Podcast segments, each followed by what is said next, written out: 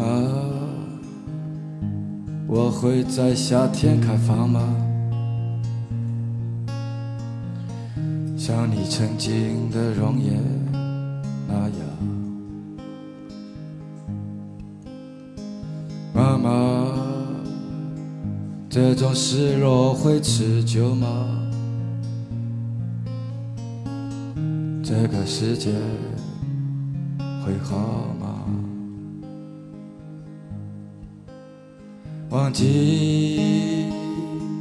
那些隐秘的委屈。享受思考的乐趣，拥抱变化的无常。全球首个正三观的双人脱口秀聊天节目《社会大白话》，说白话不白话，赵先生度的明白，带您一期一白话。从某一点开始，就在渐渐死去。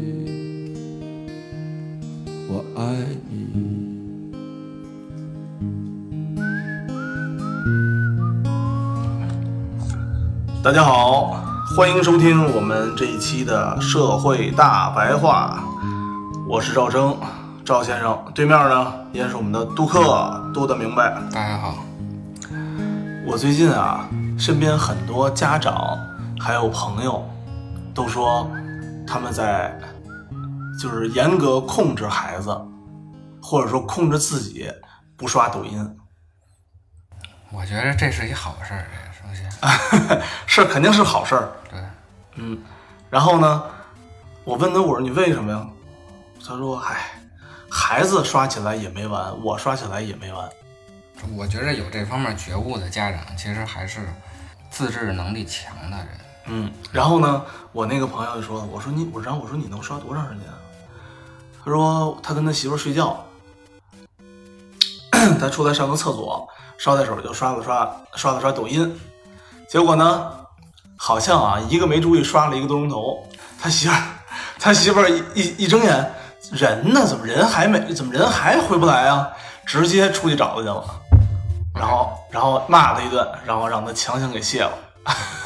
以以为掉坑里了。对，掉坑里了。我操！我说你这个还可以啊，嗯，当然这个还不是少数，就是刚后来他就跟我说，我这个一下一下一下一下的刷的永远没有尽头，而且呢还有好多那种关于抖音的这种文章啊，比如说批判它毁掉了我们，毁掉了世界等等等等一系列的。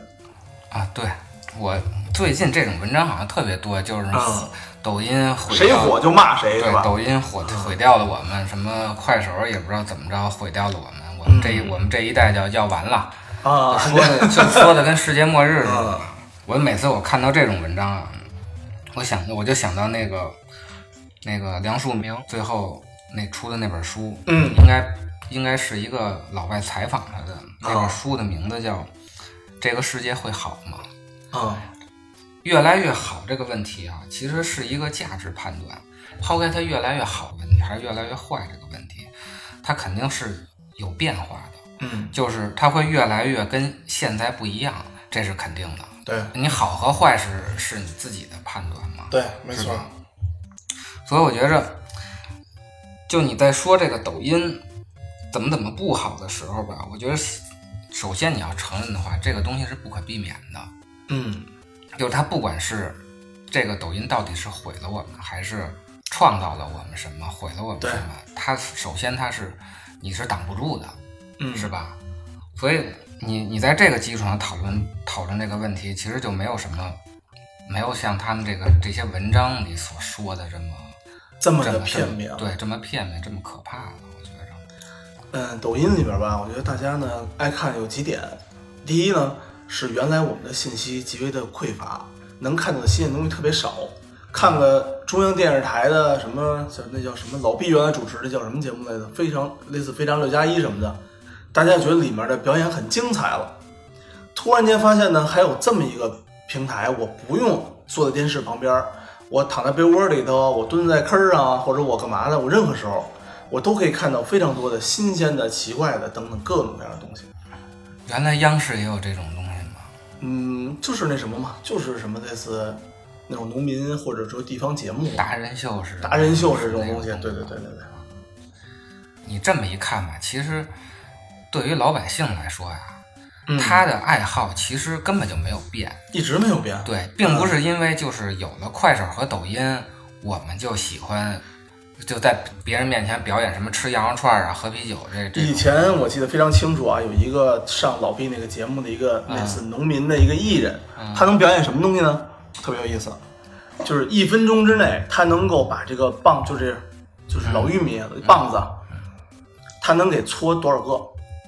就是两只手合一块儿，咔一啊那几秒钟那一个一个一个老玉米上面的所有的那种粒儿就全掉了，然后一分钟哗哗哗弄几十个，那挺厉害的。呃，真要不能上节目吗？哎，还有一个什么问题，就是大家老百姓啊，其实都是都是喜欢这些无聊的东西的，只不过呀，原来没有这个平台。原来他到点对 CCTV 就给你结束了。对，我一个我三个小时的一个电视节目，好，你们无聊完三个小时了，对不起，等您再等您再想享受无聊的节目的时候，等下周再见了。而且这些节目还是精英去下头去选的。嗯对他还是拆了一波。比比如说我报名，然后你报名有一一万个人，然后我从中选个对十几个节目放这上面，这个东西到底我选哪个和不选哪个，还是这些就是城市的这些搞媒体的人来掌握这个、掌握这个他去挑选的对。而不是大众去挑选的。这个这个现在这个抖音和这个快手是其实是真正的把这个选择权交交给他，因为他有算法嘛，嗯，把这个选择权交到老百姓手里，所以你看到的应该就是它其实是一面镜子，反映的出是你真实的内心。你喜欢看什么们？那我们会不会每个人看到的东西都不一样呢？可能会都不一样，但是我觉着就是对俗的东西，其实大家兴趣一样。大家都特别俗是吧？对啊，你你你看到明星八卦的这些问题，嗯，甭管是就多么高的学者，他也会换看这些东西，你一问的，他都知道。都知道，对吧？对呀、但是你问这些普通人，他可能专业领域他不知道，但是、啊但是对于所有人来说，就是八卦呀这些稀奇古怪的事儿，其实大家也都都感兴趣的。嗯，我觉得就是这些批评文章有一个什么问题呢？就是所有的这个，尤其像倾向于文艺的这些知识分子啊，都他都有一个特点，就是认为自己永远生活在一个最差的时代。啊，是吧？就我们这个时代马上就要完完了。其实这种声音啊，从从古至今一直就有，就一直充斥在文学作品当中，对，是吧？他这个有一个什么问题，就是你这么比较是不公平的，因为没有一个人他在同一个年龄段，他会真的体验到每个时代的生活。就是比如我我现在三十了，你让我体验现在的这个文化的话，我必须我是二十岁的时候我体验，才能融入进去。或者我现在我我以我四十岁的这个身份，我倒退四十年，我体验那时候的文化，嗯，是吧？你你你必须在一个同的年龄阶段上，然后你体验每个时代的那个特点，你才能对对才能达到公平。这一点吧，就是我觉得美国和西方可能，我不知道人家看的比较透，还是说喜欢表现和表达啊。包括伍迪·艾伦那个电影儿，嗯呃，什么叫巴黎？这叫什么？就关于巴黎的一部电影儿吧，嗯，里面不就是吗？就是每一代的艺术家，从海明威到什么各个什么艺术家，包括说莫奈什么的，都在说上一个时代是多么多么的完美，多么多么的好。啊，但是人家最后呢，在乌迪·艾伦呢，最后还在结尾的时候还说了，说每一个时代都是最好的，说你们这个时代的人都应该去享受这个时代。对，你到了上一个时代，但是还有很多那种文艺婊，嗯，对吧？喜欢，啊当然我们不能说是文艺婊吧，反正就是喜欢追求什么回到汉朝，回到唐朝，回到秦朝。啊！你说那个时候您连您连饭都不能上桌，你说有啥可好的呀？这个是中国的一个传统，就是嗯。三代永远永远是最好的，然后次一代的就是就是春秋，然后是汉朝，反正是每况愈下，就啊，对，越来越不如、不如以前。这个是是中国文人的一个传统，嗯，所以所以你这么比较，它是不公平的，就是你不可能在同一个时代体验这个什么跨时代的对跨时代的这个些东西。还有一个东西呢，你感慨没有必要，因为嗯，就甭管甭管它是好还是还是坏，你都是阻止不了的。对，你说你一个四十岁的人，你都已经看不了十几岁这个时代的东西了，您还想跨到上一个时代，对那您到那个时代还不得死了？对，就他甭这这十年你都跨不过去，你还要跨一百年？他反正他甭管你好不好啊，嗯，你都阻止不了，你最后你只能被这个历史的车轮碾压。对，而且这种这种好不好啊，其实说白了，它是随着人们的这个观念，它会变的。你现在觉着不好，没准再过三十年，刷抖音的这波大了以后，还觉得他孩子玩一什么新鲜东西，他们那会儿也会写一个文章，什么什么东西毁了毁了我们的下一代。我不知道我们小的时候曾经有没有我这种文章，就是动画片毁了下一代啊？啊，应该也会有。当时我记得是就是大概我我的父母可能没经历过，就比我小的九零后的父母，大概七零后或者六零末的时候。他们那会儿年轻的时候，刚赶上改革开放的时候，会穿那个大喇叭裤。啊，蛤蟆镜、喇叭裤、探个头。那会儿他们穿那那那会儿被那个家长，就咱们爷爷奶奶辈骂的，那都觉着那那都恨不得家里都得自杀上吊去。太咱们现在邪乎啊，拖地去了嘛。啊，嗯，现在也没也没什么事儿啊，也没什么事儿。你看那个时候吧，就是那个年代啊，就是大喇叭裤扫地。嗯，对吧？把大街家长们会说：“你瞅你这裤子，把马路都扫干净了。”嗯，我记得在我上学的时候呢，你记得那会儿韩潮 H O T 啊，对，那个都是什么服部那种服饰裤子，也是特别肥、特别大，秃噜地，一条裤腿能穿十个腿儿，能塞十个腿儿对进去。对，然后呢，我我记得我父母也说了，说你这裤子出门不就给人扫地吗？啊，嗯，对吧？到现在这种现在的年轻人穿的一些女孩子啊，穿多一点阔腿裤。啊，还有那种男孩子可能穿的少一些吧，就很也是很长，也让人让人的整体是比例看着很修长那种裤子，也是一走路踢了他吐了一地。这我觉得这个孩子刷不刷抖音啊，就这个抖音毁不毁这个人呀，其实还是跟你自己的能力有关系的。嗯，就是如果你觉着你的孩子玩命的刷抖音，其实那就说明你孩子如果退回到三十年前，啊，你孩子就是那个。穿喇叭裤、戴蛤蟆镜的那波人，嗯，对。那你觉得？你觉得你当年潮？你觉得你当年这个做法潮不潮啊？对吧？潮的，对，就是你一定要跟上一代不一样，你才能这个社会才能进步嘛。对，当然，当然不一，就是如果你保持一样的话，像咱们儒家这个，就是希望能那个保持一样的话，它也有一个好处，就是能那个社会能更平稳，每一次的进步都会更扎实。这个是就是两种不同的那个。人类发展的个方向吧，其实这个这个可以中国的迭代性更强嘛？这个可以另外讨论，就是到底是我们应该是往前看，还是应该往后反？这个问题是一个更大的问题，咱们咱们可以以后再说这个问题。你看，咱美国大家还在主流音乐嘛？咱们都是以为主流音乐是嘻哈，什么电电子乐。美国的主流音乐还是乡村，要不泰勒·斯威夫特不可能火成这样。嗯。然后英国也是，英国。我去英国的时候，我就看到大家，我以为我会见到一个哎呀欣欣向荣，然后又时尚又前卫的一个英国，就是我们所看到的英国吧。嗯。去了之后，大家人手一件那个叫叫叫 Burberry 的一个一个品牌一件衣服，就是我把它通称为中国的瑞福祥，英国瑞福祥。嗯。啊，每人都穿一件那个，从小孩到老人都有。就它的迭代性，还有那种真的传承性，也许很好。但是整体的社会的进步性，并没有我想象的这么大区别。哎，历史发展到一定程度啊，就这社会结构啊，它都会说趋向于保守主义。嗯，这个我觉着，尤其是在政体比较稳定的时候，可以单辟一个话题。还说这个抖音这个事儿啊，就是如果你孩子往前到二十年是穿喇叭裤的话，其实你往后到三十年，嗯，就是如果你在三十年后生一个孩子。那就可能不光是刷抖音了，那没准都跟 AI AI 机器人搞上群币了，那都说不好，是吧？是的，是的。现在现在科技发展这么快，咱们现在不是好多这种电影不都这么演的吗？对啊，啊，那那西部世界，西部世界西部世界更夸张了。对啊，你长大了以后，你看你孙子跟机器人搞群闭，嗯，怎么怎么弄？你是不是更觉得这个世界？毁了，你可能觉得抖音就不，你觉得你就 你就觉得啊，其实其实看看玩玩手机，其实也不对无伤大雅的。然后再过二十年，您拜拜再见了，你没有任何你带着你带着所有的担心入土了，嗯，然后另外一波担心的什么，就是那会儿刷抖音的那波人开始担心，开始担心自己的孩子自己的那个的和和机器人的问题了，对，跟机器人搞群 P 的问题，嗯。然后可能没准你的重孙子又出现更更大的问题，没人跟外星人又弄了什么什么东西了，对对对，是？吧？这都说不好。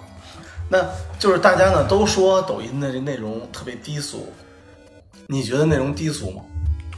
我觉着是低俗，但是低俗是常态，哦低俗是这个社会就是最正常的一个状态。呃，你说抖音的低俗和我们去酒吧三里屯酒吧看跳钢管舞的低俗有区别吗？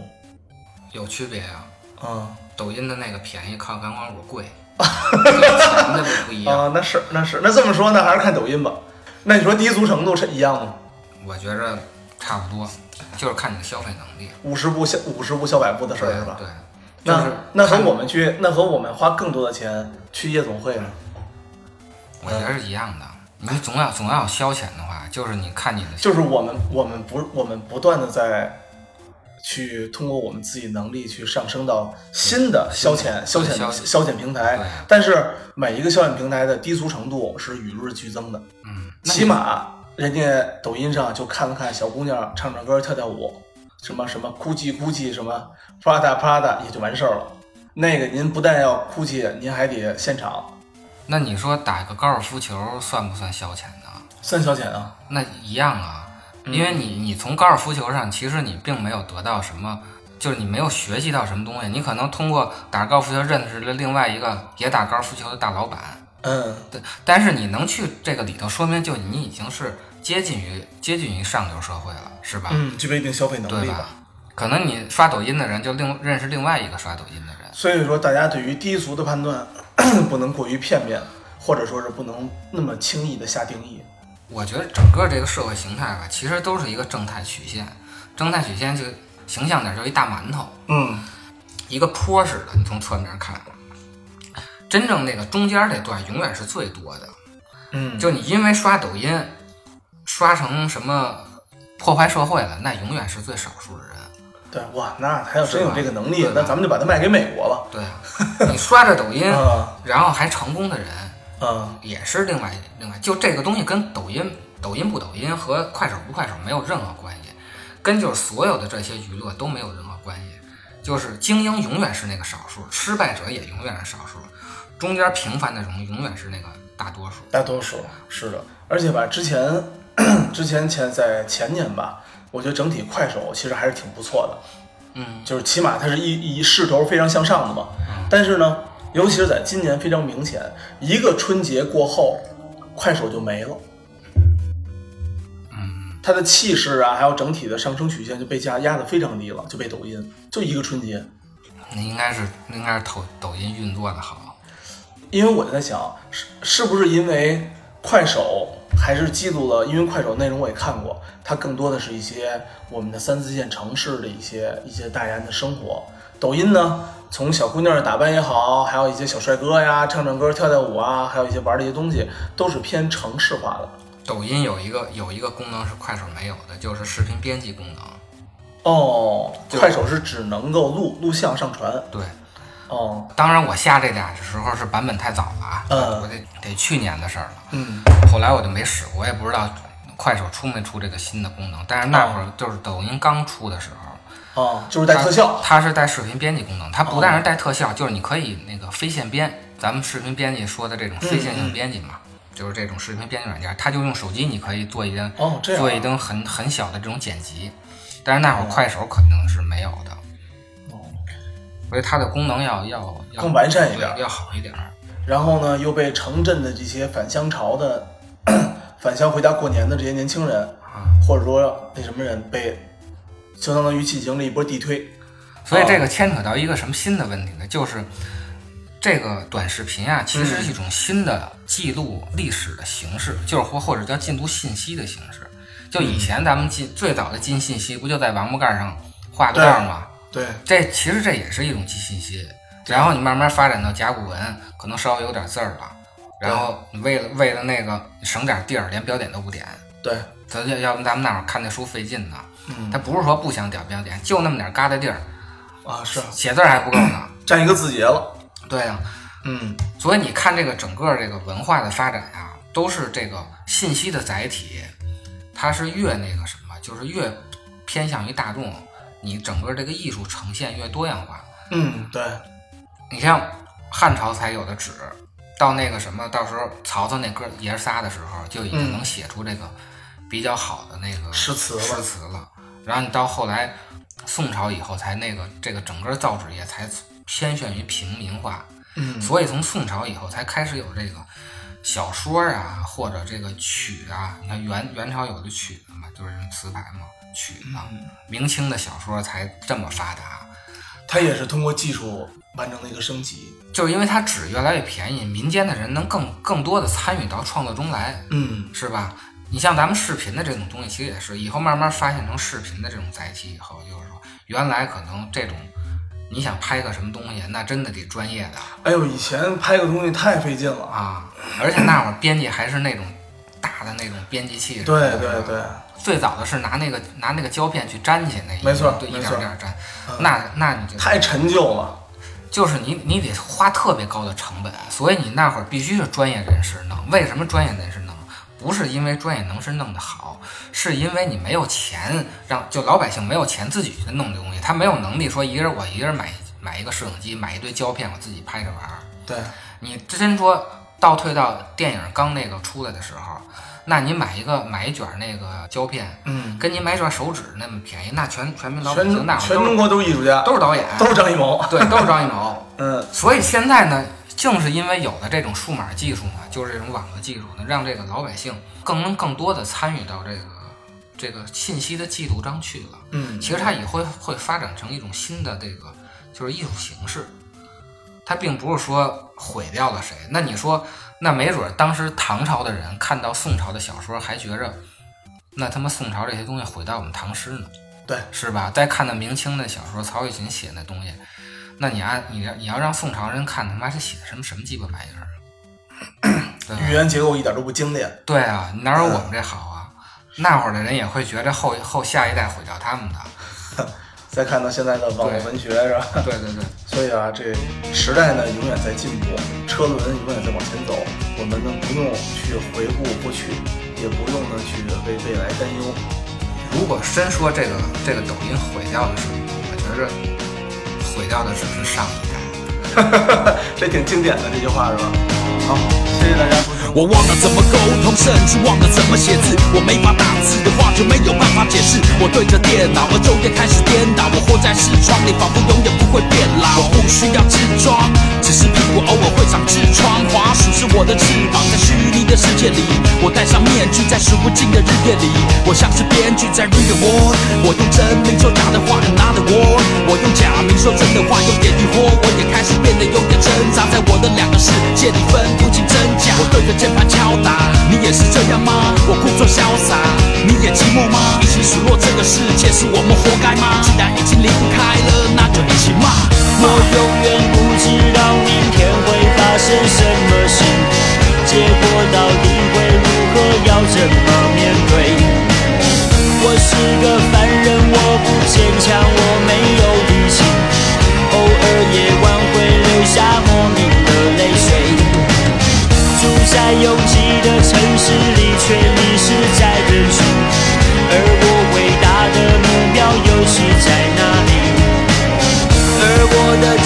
我的星星都已看不清，还有谁会指引我前面的道路？